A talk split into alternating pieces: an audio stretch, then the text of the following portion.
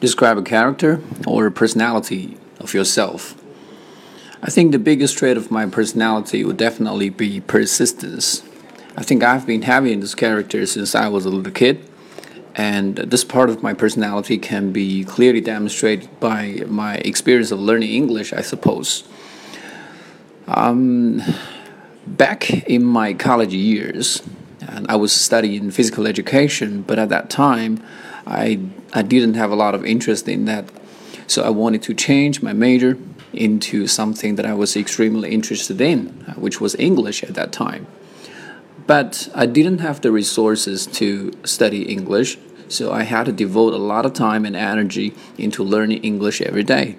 So I made a rule for myself, and I had to keep reading English aloud for one hour every day. Well, um, because I, I knew clearly that uh, Rome was not built in a day. So um, I just never complained and kept practicing over and over until a year later.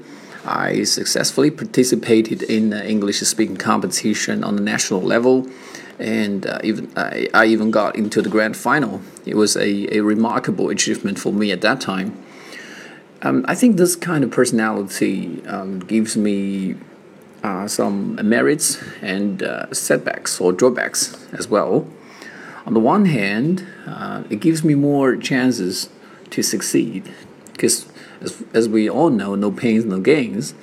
And only those people who can persist till the end will have the opportunity to be the winner in the last. But on the other hand, um, it sometimes makes me a little obsessive. And if I am not able to realize my goal, I will feel disillusioned sometimes and I will never quit.